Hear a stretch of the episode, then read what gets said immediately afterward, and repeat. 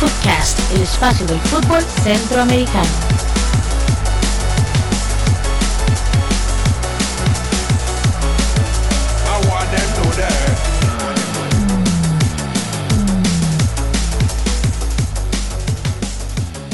Muy buenas amigas y amigos de Footcast, el espacio del fútbol centroamericano. Estamos hoy 18 de junio, el día en que Panamá debutó en la Copa Mundial. Hoy jugó contra el equipo de Bélgica y estamos para comentar en toda esta edición este juego entre Panamá y Bélgica. El resultado Bélgica 3, Panamá 0. Pero un día histórico, hay muchos datos, muchos, muchos eh, detalles que vamos a comentar con mi compañero Jonathan Corrales que pueden seguir en arroba Taco de Jara en Twitter, ahí una cuenta especializada en fútbol. Así que, Jonathan, ¿cómo está? Buenas a todos nuestros oyentes y espero que hayan disfrutado del podcast anterior que grabamos el día de ayer sobre el partido de Costa Rica y hoy nos toca comentar lo que pasó con Panamá, esa derrota 3 a 0 contra la selección de Bélgica. Bueno, un partido histórico para Panamá, más allá del resultado. La verdad es que le tocó en el grupo G con rivales que están llamados a llegar muy lejos en la Copa, como Bélgica e Inglaterra. Hoy también In- Inglaterra tuvo su juego contra el equipo de Túnez y este 2 a 1 ganó el equipo de Inglaterra y eso lo comentaremos un poquito cuando veamos el tema de la tabla de posiciones de este grupo G que habría con este partido Bélgica-Panamá que se desarrolló en la ciudad de Sochi, en el estadio Fish Olympic Stadium, en un estadio bastante bonito, como todos los, escenarios de esta Copa del Mundo, con una asistencia de 43.257 personas, lleno pletórico, un ambiente muy bonito y una temperatura muy agradable, 24 grados, recordemos que Sochi es uno de los balnearios y es una de las ciudades más al sur de Rusia y por lo tanto el tema de la temperatura bastante agradable y se vivió el día de hoy en este juego. Eh, vamos a mencionar un poquito las alineaciones de ambos equipos. El equipo de Bélgica salió con Courtois, eh, jugó con Bertogen, Boyata y Alderweireld, eh, Witzel, De Bruyne, Carrasco, Menier, Hazard, Mertens y arriba el goleador Romelu Lukaku. Y lo que más nos interesa al equipo panameño salió con Jaime Penedo, Davis, Escobar, Torres, Murillo, en la media cancha José Luis Rodríguez, Aníbal Godoy, Gómez, eh, Cooper y Bárcenas. Y arriba Blas Pérez, el histórico delantero panameño. Ese fue, eh, esas fueron las alineaciones. Y tal vez, Jonathan, para empezar, si nos podemos comentar un poquito en la parte táctica, cómo se acomodaron, cómo se acomodaron los equipos y, y especialmente el equipo panameño, que teníamos ahí algunas dudas en el tema defensivo. Al final queda queda en banca la, la figura de, de Machado, por ejemplo, y queda en banca la, la figura de Felipe Baloy, ¿verdad? Dos, dos legendarios jugadores de, de la selección panameña que en su debut, eh, entonces abre con, con una defensa, digamos, que no teníamos habituada, especialmente en las eliminatorias. Así es, bueno, yo en lo personal esperaba que, por lo que habíamos visto los, de los amistosos y lo que venía practicando el Bolillo Gómez, que Panamá saliera con este esquema táctico 4-5-1. Ya viendo el funcionamiento durante el partido, era prácticamente un 4-1-4-1, porque eh, Gabriel Gómez, el Gavilán, se, tiraba mucho más atrás, separándose de esa segunda línea defensiva o, la línea del medio campo y más bien trabajaba más cerca de, de Fidel Escobar y, y de Román Torres, tratando de generar ahí en algunas ocasiones prácticamente un defensor central adicional. Y por los costados sí me sorprendió un poco la inclusión de Michael Amir Murillo, a pesar de que sabemos que ha tenido un buen rendimiento en el Niño Red Bulls. Pero yo esperaba tal vez la experiencia de Machado, sobre todo a nivel, eh, a nivel defensivo, que le pudiera aportar ahí muchísimo más eh, condiciones defensivas para, para, protegerse, pero bueno, pone dos, dos, mediocampistas, perdón, dos laterales con la posibilidad de que tal vez pudieran presionar un poquito más arriba, ¿verdad? Porque el problema de, de Bélgica o de jugar contra Bélgica y le pasó a Costa Rica es, está bien, usted aguanta, aguanta todo el partido, pero va a llegar el momento donde el asedio va a ser tan importante que ellos van a empezar a tener la posibilidad de rematar desde afuera y hacer centros, con lo cual genera mucho daño. Entonces había, había que tener también la posibilidad de estar bien resguardarse atrás, pero una vez que se recuperaba, tratar de salir lo más rápido posible. Y eso fue lo que intentaron, no salió bien, definitivamente, o sea, en ese aspecto no salió bien, pero por lo menos sí aguantaron bastante y sobre todo en el primer tiempo. Ahora, en el caso de Bélgica, salió con, bueno, con el sistema táctico que también lo habíamos visto ya en el partido contra Costa Rica, lo habíamos comentado acá, era el 3-4-3, con la lesión de Van Company apareció también Boyata. No sabemos qué va a pasar con Van Company. Aparentemente no van a convocar a nadie más. Él va a seguir en la lista, pero no se tiene claro cuándo estaría ya habilitado el central del Manchester City. Ahí estuvo con Bertongen, Boyata y Alderweireld. En la portería, por supuesto, Courtois. Mediocampo, Witzel y De Bruyne ahí haciendo el doble pivote de hecho, De Bruyne fue uno de los jugadores que más pases dio o de los mediocampistas del partido que tuvo más involucramiento en lo que es las, líneas de pase. Por los costados, Carrasco y Menier, que es el lateral izquierdo del PSG. Y adelante el tridente ofensivo entre Hazard, Lukaku y Mertens.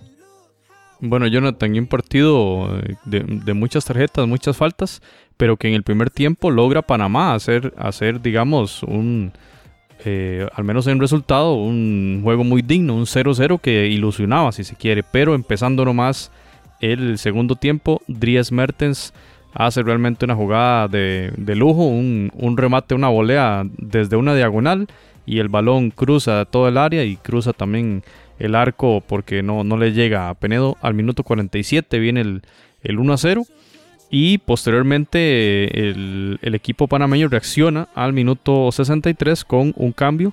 Entra Gabriel Torres por Bárcenas y igualmente Ismael Díaz, un hombre récord, ahorita hablaremos de él. Eh, entró por José Luis Rodríguez. Un, par de cambios en ofensiva muy interesante, pero que apenas seis minutos después de los cambios eh, vino, vino el segundo gol. El gol de, de Lukaku ante un pase de, Kevin De Bruyne, realmente de lujo, ¿verdad? la jugada este, donde vemos, recordemos ahí en esa jugada, Jonathan, de ese segundo gol, eh, veíamos siete hombres panameños dentro del área grande y otros tres en los límites, estaban en los linderos, había un hombre abierto en una de las laterales del área y los otros dos estaban cerca de la media luna, estaba replegado completamente el equipo y aún así De Bruyne jaló a varias marcas y puso un pase a tres dedos con pierna derecha a donde llegó y entró Lukaku con un gol de antología realmente. Jonathan, la calidad de este equipo es verdaderamente altísima, mucha creatividad, mucha imaginación futbolística, mucha fantasía. Y en esos dos primeros goles fueron prácticamente eso, jugadas de fantasía que lograron eh, abrir la lata, ¿verdad? Esa, esa romper ese 0-0 que, que era ya pesado para el equipo belga. Sí, definitivamente conforme fue avanzando el partido, ya Bélgica empezó a tomar más control de la pelota. En el primer tiempo yo en lo personal sí estaba sorprendido de ver lo que, lo que estaba consiguiendo el equipo de Panamá, un empate. Y, no solamente eso, sino que Bélgica no tuvo chances verdaderamente claras que pudiéramos decir que, tuviera ya un asedio eh, muy fuerte contra el marco de, de Penedo. Sin embargo, bueno, en el segundo tiempo ya las cosas cambiaron. Ese golazo de Dries Mertens, empezando nomás la, la parte complementaria, yo creo que ya, ya ya puso mucho más tranquilidad. El partido de Bruyne, por ejemplo, le costó mucho ahí en el, en el medio sector. Le costaba conectar con Hazard, con Lukaku, con Mertens. No había ahí claridad. Por supuesto que Panamá tenía poblada esa zona y eso le dificultaba muchísimo el, el transitar ya parte complementario, conforme cayó ese gol, también Panamá empezó a dejar un poco más de espacios y por ahí ya vinieron los otros goles, la anotación de Lukaku de cabeza y la tercera anotación de nuevamente Lukaku definiendo versus la salida de eh, Jaime Penedo. Y bueno, detallar por ejemplo que en el caso de Bélgica la mayor cantidad de los ataques lo hizo por el sector derecho, donde estaba atacando ahí con con Menier y donde aparecía Dries Mertens. Nuevamente, eso fue, de hecho, fue la misma banda donde le atacó con Costa Rica con mucho más eh, premonerancia. Y en el caso de Panamá, Panamá atacó sobre todo por el sector izquierdo, donde ahí estuvo Eric Davis y también las, eh, las galopadas que podía hacer ocasionalmente José Luis Rodríguez, el Puma, por cierto jugador que milita en el fútbol belga. Y pues eh, realmente el equipo de Panamá, a pesar que sí tuvo algunas incursiones, fue muy difícil generar peligro. Tuvo algunas chances, de hecho en remates directos, tuvo dos, dos remates directos contra seis de Bélgica. Y en total Bélgica realizó 15 remates. Panamá 6. Entonces sí tuvo algunas, algunas oportunidades, aunque finalmente no logró concretar. Y detallando un poco lo que usted decía al inicio en el comentario con respecto a las tarjetas amarillas. Panamá terminó el partido con 5 amonestados eh, en el partido, 17 faltas en total tuvo en este, en este primer partido. 18 más bien, y 17 de Bélgica. Fue un partido que se empezó a, a convertir en, una lucha física muy importante y Bélgica también pegó tres tarjetas amarillas. Tuvo el equipo de Bélgica, incluso De Bruyne pudo haber sido expulsado perfectamente y tan solo recibió una, una tarjeta amarilla, un planchetazo que, que le da, me parece que es contra, contra Luis Tejada, que le pone el pie encima, así tipo aquella famosa jugada del, del Mundial del 2010 en donde De Jong le pone el pie encima a Xavi Alonso. Y De Bruyne eh, pega tejada y que había entrado en minuto 73, dos minutos antes del tercer gol de Romelu Lukaku, que realmente también, Jonathan, una obra de arte, porque uno ve el pique que, se pega a Lukaku en esas tomas elevadas que hace la FIFA y que le permiten a uno visualizar en completo la acción de juego ¿verdad? y los movimientos de, de los jugadores en todas las áreas de la cancha. Este pique que hace Lukaku es increíble eh, realmente mucha velocidad y luego la finalización, porque hace una finalización de, que digamos de un jugador como Messi que lo que hace es elevarla por encima del portero, del portero, perdón. Penedo sale con toda la fuerza, hace un achique muy bueno y la pelota no le pasa por encima, le pasa entre el hombro y la cabeza. Realmente ahí tuvo una muy buena definición Lukaku, pero la velocidad, ¿verdad? Normalmente eh, jugadores tan espigados y tan fornidos no ve uno una velocidad de esa. De hecho, en esa toma que les estamos comentando, eh, Román Torres queda totalmente rezagado, ¿verdad? Estamos hablando minuto 75, ya el partido está muy cerca de finalizar y todo el esfuerzo que han realizado los jugadores. Y Lukaku parecía que estuviera empezando nomás el juego. Y no solo el pique, sino la finalización, ¿verdad? Cómo le mete el pie a la pelota, la, eleva, no tanto, ¿verdad? Como otras definiciones de otros, de otros delanteros, pero sí lo suficiente para colocarla. Y pues el 3 a 0 ya, de que ya parecía totalmente más que definido el juego, ¿verdad? Y, y usted que hablaba ahora de las tarjetas, eh, nos parece muy raro esa jugada de Bruyne, ¿verdad? ¿Cómo se arriesga a, a, que le saquen una tarjeta cuando el partido va 3 a 0 y sabiendo que viene el partido contra contra los otros dos rivales, Inglaterra y Túnez, y que podría esa tarjeta significar eh, en otras fases del, campeonato, ¿verdad? De una eventual sanción. Nos parece muy, muy, muy extraña esa, actitud del jugador y, da cuenta de lo caliente que estuvo el partido. Nada más antes de darle la palabra a Jonathan, mencionar los, los jugadores amonestados en Panamá. Davis, Bárcenas, Cooper, Murillo y Godoy. Eh, ahí están los cinco jugadores amonestados y en el caso de Bélgica, Munier Bertogen y eh, el caso de De que estábamos mencionando. Sí, con respecto a esa jugada de De uno se empieza, uno empieza a cuestionar ciertas cosas. Sabemos que el reglamento es uno para todos, pero hay diferencias de criterio. Por ejemplo, en este partido el árbitro central era, era Gianni de Zambia y con los asistentes eh, Gerson Dos Santos de, Angola y, y Saquele de Sudáfrica y dejó, o sea, dejó correr el partido, o sea, pudo perfectamente sacar más tarjetas tanto a Panamá como contra Bélgica. Y lo otro que uno se cuestiona es el tema del VAR, porque en, el VAR estaban árbitros alemanes. Bastian Dankert era el, director, digamos, de la parte del video asistente y en esa jugada nada, o sea, no, no hubo absolutamente nada. Y por ejemplo, en el partido de Costa Rica, por el manotazo que, que tiró el delantero de Serbia, se detuvo el encuentro, se revisó la jugada en el bar y apenas sacó una tarjeta amarilla. Entonces se nota que a pesar de que es el mismo reglamento, no lo aplican igual para todos. Eso depende muchísimo del criterio entonces de eh, el árbitro que esté en ese momento. Sí, totalmente, y es un, es un tema de polémica y, y yo creo que hay un consenso en que esto es una, una, especie de experimento, este mundial, ¿verdad? Si bien ha sido aplicado en la Bundesliga, en la Serie A, toda esta temporada, para efectos, digamos, de una competición tan grande como esta, que es la más grande de todas, es la primera vez que se usa y, demás, para mucha gente esto es nuevo, ¿verdad?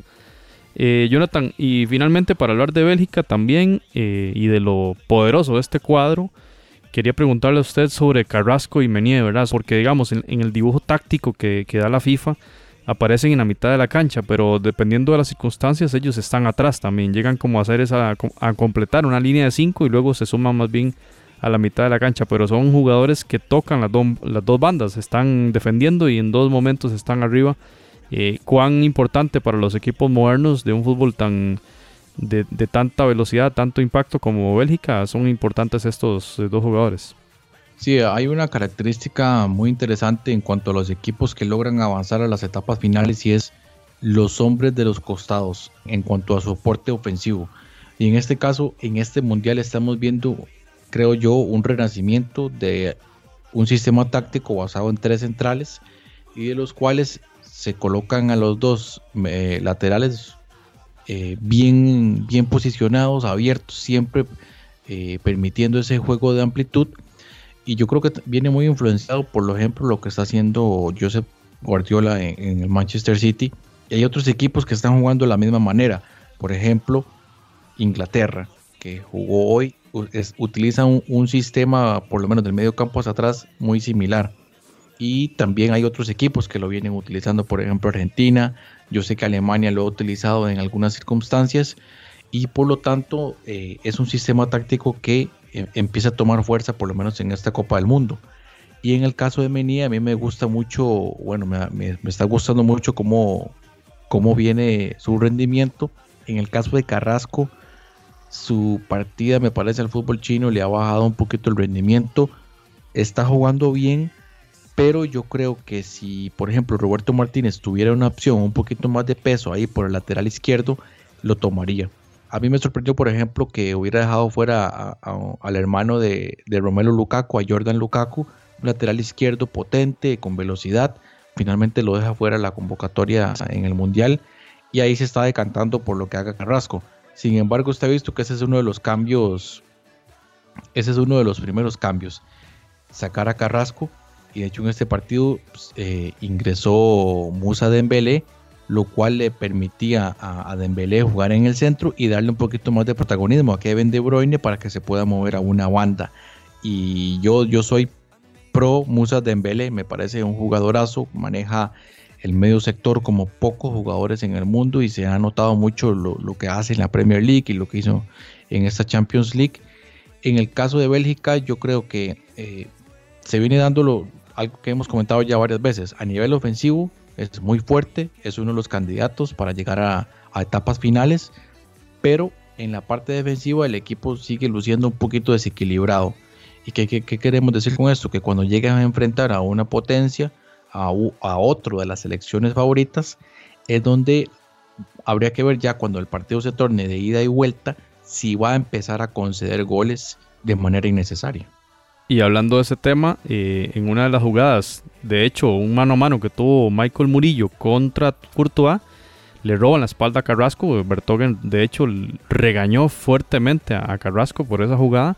Y bueno, lamentablemente Murillo no, no logró definirla, ¿verdad? Porque Courtois es uno de los mejores porteros del mundo y el achique fue perfecto, le salió y, la pelota golpea el cuerpo de, de Courtois y no, no, no logró la anotación, pero justamente ese tema del desequilibrio, de la descompensación del equipo en, un episodio del juego, pues eh, justo después del primer gol del partido de Mertens, llegaba esa jugada que podía haber significado el uno por uno y estamos hablando del equipo de Panamá, que según las estadísticas de FIFA hizo dos remates a marco. Uno fue en esa jugada. Entonces, lo que hemos venido conversando, ¿verdad? Cuando, se, cuando le toque enfrentarse a un rival de mucho peso, vamos a ver si tan alegremente se van al ataque estos eh, laterales, que bien podemos llamarle alas o laterales, porque viajan por toda la banda realmente. Jonathan, y, esa prueba de fuego la veremos cuando jueguen contra Inglaterra, que va a ser un duelo también de, en esas posiciones eh, en los lados, Jonathan.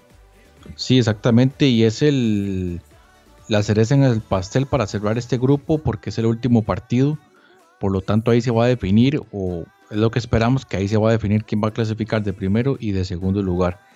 Y pues por ese lado me parece que sí, es, es el partido que, que todos estamos esperando para precisamente ver si Bélgica está realmente preparado para llegar a, etapas finales.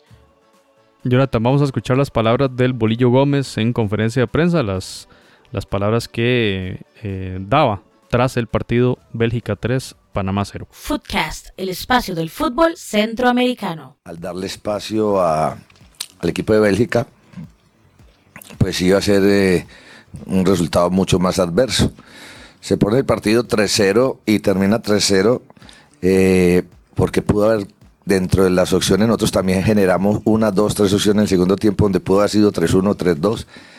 Eh, hago cambios donde arriesgo mucho, arriesgo mucho a, por ahí a, a, darle espacio a un equipo que tiene velocidad, que tiene técnica y que tiene gol. Y bueno, afortunadamente no, no, nos, no nos pasa lo que la gente pudo haber creído pasar, que era unos 6-7 por las diferencias de fútbol. Me parece que Panamá fue digno, no, no se vio mal y, el rival era muy de mucha capacidad. Eh, emociones fuertes. Este es mi quinto mundial y, también sentí emociones como si fuera el primero. de mucha alegría, de muchos nervios mucha ansiedad. Eh, había temas del rival, todo el mundo hablaba del rival. Eh, es difícil superar eso. Empieza el partido y, el equipo todavía siente la emoción de muchas cosas donde no se cuadra. Fue pasando el partido y, fue reduciendo y fue siendo más aplicado. Pero fantástico, o sea, los muchachos, la afición espectacular, el pueblo panameño vibró emocionado. Fue muy lindo espectáculo para los panameños y creo que el equipo, eh, por el rival que teníamos al frente, no desentonó. La diferencia de Bélgica y Panamá en fútbol, en tiempo, en historia, es más de tres goles. ¿Sí me entiendes? Es más de tres goles y uno le pasa por la cabeza una pena, un ridículo, que te pasen por encima. A nadie le gusta perder y por ahí hay gente que puede, tres goles es mucho, yo digo, tres goles siendo sincero, ante el rival que teníamos y con la vivencia del equipo panameño, por ahí es un resultado que es normal, ¿no? Diría yo que más anormal, porque debería ser más. Eh, ya les hablé a los muchachos. y nadie puede felicitar por perder, pero sí les dije que habían sido dignos y que no fueron pasados por encima que el resultado es 3-0, pero que pudo haber sido 3-1, 3-2. Footcast, el espacio del fútbol centroamericano. Bueno, qué interesante, Jonathan, escuchar esta, estas palabras porque lo que deja entrever eh, Bolillo y lo dice abiertamente, eh, él lo que, lo que pretendía era evitar una, una goleada que realmente signifique la diferencia entre estos dos equipos, porque para él y lo dijo explícitamente, el S3 a 0 no marca la, realidad de ambos cuadros. Es muy interesante, ¿verdad? Que un entrenador y en un mundial, ¿verdad? Y además un entrenador que ha estado cinco veces en Copa del Mundo diga esto en, una conferencia de prensa tras el primer partido de su equipo en el mundial. Sí, bueno, a mí me, bueno, por lo menos esta, esta versión del Bolillo que hemos tenido con Panamá me, me agrada mucho su sinceridad es muy honesto de cara a la prensa, de cara a la afición. Panamá iba a este mundial a, disfrutarlo, a competir difícilmente. Contra Bélgica las diferencias, como él mismo lo dice, son más de tres goles. Las diferencias son mucho más. Y lo que se evitó sencillamente fue una goleada que perfectamente pudo suceder si estos jugadores de Bélgica llegaban muchísimo más finos el día de hoy. Y en parte, por lo que intuyo, sus, eh, desde las palabras sale satisfecho de lo que hicieron, más no contento, por supuesto. Es una derrota de 3 a 0.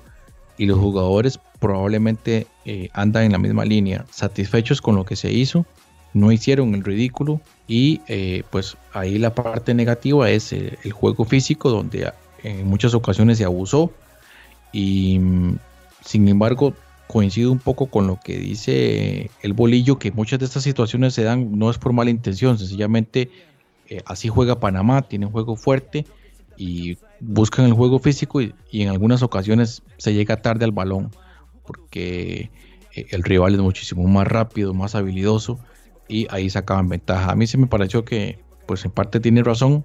En otras jugadas, yo creo que sí Panamá abusó de ese, de ese, ese juego como si se tratara de una de una final, ¿verdad? Donde se arriesga un poquito más en cuanto eh, no permitir que si un jugador se va ya un poquito con espacio, jalarle la camiseta.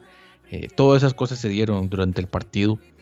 Y bueno, yo sí quisiera destacar, más allá de las palabras del, del señor Hernán Darío, el juego de el Gavilán Torres. Gavilán Torres tuvo eh, una, un 100% de efectividad de pases el día de hoy, 43 pases realizados en el medio campo. Fue el jugador, de hecho, con más pases en la selección de Panamá. Y aparte, el, 100% conectó mucho con Aníbal Godoy, que estaba a un costado. También con Román Torres, por supuesto, porque en esa posición donde, como les comentaba antes, ahí por delante los dos centrales era el hombre que le daba salida al, al balón. Y, y, eh, por ahí estaba leyendo una estadística que sacó Opta Sports que desde 1966 eh, Gabriel, Torres es el jugador de los que han realizado un partido de 100% de efectividad, el tercero con más pases. Entonces sí te dice mucho del partido que hizo, un partido bueno, un partido donde él demostró su calidad y la experiencia que tiene en el manejo del medio campo. Eh, pues por lo menos algo, algo rescatable que, se puede tener eh, en cuanto al fútbol de Panamá. Y otra cosa que voy a rescatar es que cuando el partido lo van perdiendo, ya van perdiendo 2 a 0, el Bolillo Gómez, en lugar de meter más defensas y reforzar la zona defensiva, él metió delanteros. Él metió a Ismael Gómez, le dio oportunidad de jugar, le dio oportunidad de jugar también a, a Gaby Torres y posteriormente ingresó a, Luis Tejada, ya le dio descanso a Blas Pérez, que no, no daba más muchacho fue a golpear contra todo mundo ahí al frente. Y, y sí, sí rescato eso, la valentía de meter hombres eh, ofensivos, tratar de pues hacer por lo menos que Bélgica retrocediera un poquito. O sea, tal vez no en cuanto a llegada no logró generar mucho peligro, pero sí hacer que Bélgica retrocediera un poquito, que pensara un poco más las jugadas y terminó jugando casi un 4-3-3 ahí con los, con los tres hombres en punta, con con Tejada y Ismael Gómez y Gaby Torres por el otro lado. Entonces sí, sí les rescato esa parte. Y hablando de, Ismael Díaz, eh, Jonathan, eh, según, según la prensa panameña, es el único panameño en haber disputado mundiales en, tres categorías distintas. Jugó el sub-17 de Emiratos Árabes Unidos en el año 2013, jugó el sub-20 del 2015 en Nueva Zelanda y disputa el primer partido de Panamá en, en la selección absoluta en la Copa del Mundo Rusia 2018. Así que un jugador histórico para, la selección canalera y que además es un símbolo ¿verdad? de esa renovación que es necesaria porque la mayoría de jugadores de esta generación ya van a retirarse para los próximos procesos eliminatorios, situación que veremos también que sucederá sí o sí en la selección de Costa Rica. Y hablando de un poquito de lo que decía, lo que hablaba el bolillo. Decía el bolillo que los equipos de nuestra área no están acostumbrados a jugar al nivel, al ritmo de los equipos europeos, que muchos de estos equipos podrían jugar hasta 100 minutos, decía eh, el bolillo. Y bueno, vamos a la estadística de la distancia recorrida por ambos cuadros. Bélgica recorrió 102 kilómetros y Panamá recorrió 100 kilómetros, lo cual esa aseveración del bolillo digamos, se cae un poco en el sentido de que Panamá sí logró, al menos en este tema de, la distancia recorrida, igualar, casi igualar al equipo belga. Ahora hay, veces en los que esta, estos datos dan cuenta de una distancia enorme, de diferencia entre el equipo ganador y el perdedor, ¿verdad? En este caso al menos.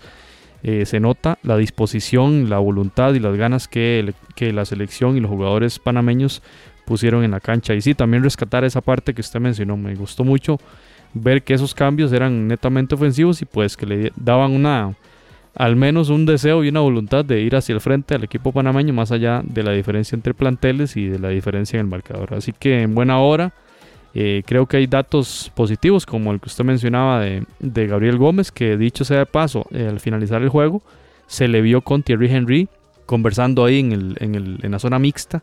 Muy interesante ese, ese dato ahí, abrazados, estarían conversando y pues una foto que le da la vuelta al mundo en el, entre estos dos, entre el jugador Henry y el jugador Gabriel Torres, que como usted decía, la parte histórica del 100% de pases con efectividad.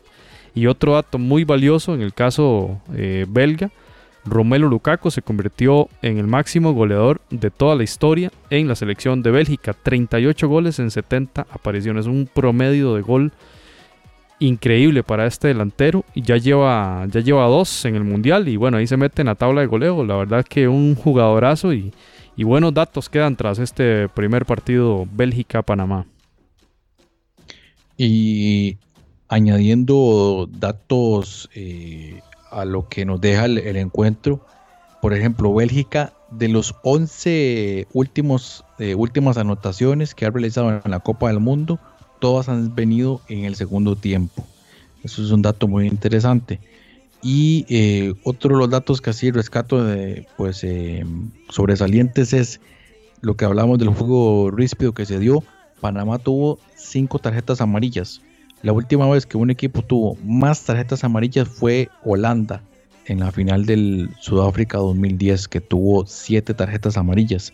Y de hecho en este partido hubo ocho tarjetas amarillas y no solamente es el, partido con más tarjetas amarillas de este mundial que ya, ya suma 14 partidos, sino también más tarjetas amarillas que ningún otro partido en el Mundial de Brasil 2014. Bien, Jonathan, y hablando del otro juego, Túnez 1, Inglaterra 2, gana en extremis con un gol de cabeza de, Kane, que la verdad, este, bueno, iba a quedar 1-1 y hay una jugada, un error defensivo de Túnez, provoca el tiro de esquina y bueno, jugar contra Inglaterra y, regalar un tiro de esquina es regalar medio gol. La verdad que Túnez lo pagó muy caro y eh, Inglaterra logra ganar y este será el próximo rival de, del equipo panameño. El domingo 24 de junio se, verán las caras en Nizhny Novgorod, Inglaterra contra Panamá. Partido que tendremos muy en cuenta acá en Centroamérica, a nuestros hermanos panameños que también van a disfrutar este segundo juego histórico de Panamá en Copa del Mundo y que de momento ponen en el grupo G Bélgica está de líder con 3 puntos y un más 3. Inglaterra alcanzó también los 3 puntos y un más 1. Entonces los dos equipos de momento clasificados allí a los octavos de final. Y pues Túnez con la derrota queda 0 puntos con menos 1 y Panamá en el fondo de la tabla 0 puntos y menos 3 en el gol diferencia. Este, nada más así por encimita, ¿verdad? Inglaterra, eh, bueno, el, otro rival que tiene Panamá, un rival durísimo, obviamente. Y lo que quería mencionar, lo de Túnez, ¿verdad? Túnez que había jugado un partido muy bueno contra España, el último, el último de, los amistosos de preparación y los juegos anteriores, incluyendo aquel baile que le pegó Costa Rica. Eh, se ve como una selección bastante complicada y bueno, ese será el, último juego de, de, Panamá en esta, en esta ronda inicial, Jonathan. Entonces, son unos rivales que hoy demostraron, por lo menos en el caso inglés, un buen nivel, pero Túnez que logró también soportar bastante ¿verdad? a ese equipo. Así es, y el próximo partido de Panamá que le va a tocar enfrentar a Inglaterra, me parece que el, cuadro más fuerte de este grupo, visto lo visto el día de hoy. El caso de Inglaterra me gustó mucho cómo jugó, a pesar de estar a punto de empatar eh, contra Túnez. Sin embargo, el gol de Túnez viene por una, un, error propio de, Inglaterra. De hecho, Kyle Walker, un penal un poco dudoso que fue asistido por el, el VAR. Y, em, pero me parece que Inglaterra fue ampliamente superior a Túnez, a pesar de Túnez ser un equipo peligroso, un equipo al cual perfectamente le puede hacer daño a cualquiera. Sí, me parece que Túnez le afectó muchísimo ese contrapressing que realiza Inglaterra, es decir, ahí en ataque recuperan el balón muy rápido y eso lo mató a Túnez que intentó varias veces contragolpear lo más rápido que podía, pero en la mayoría de ocasiones lo perdía el balón muy rápido. Y eso es algo, es, ese contrapressing es algo que le va, le va a afectar mucho a Panamá. Si quiero ver, por ejemplo, en el duelo aéreo, si Panamá podría realizarle un mejor partido de lo que hizo Túnez hoy, porque sí, en los tiros de esquina era medio gol, prácticamente Harry Maguire las ganaba todas, John Stones también, ganó muchísimas bolas por alto, y aparte la marcación muy deficiente. Y ahí llegaron, bueno, llegó, eh, llegaron los dos goles de Inglaterra por jugadas de tiro de esquina. eh, eh, este mundial se está caracterizando mucho por los goles desde mm, jugadas a balón parado. Cerca ya de un 46% de los goles en este mundial han llegado por jugadas a balón detenido, entonces ese va a ser un aspecto también muy importante que Panamá debe tomar en cuenta.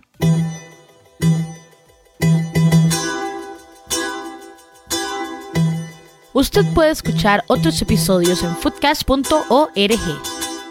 Bueno, Jonathan, agradecerle mucho esta conversa sobre el partido histórico Panamá en Copas del Mundo, así que un placer.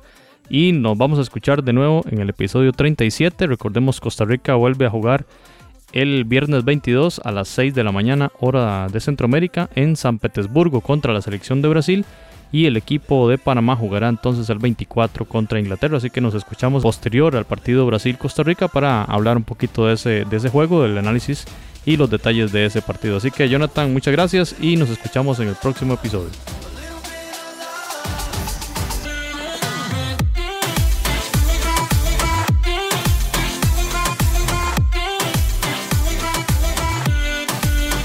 Footcast, el espacio del fútbol centroamericano.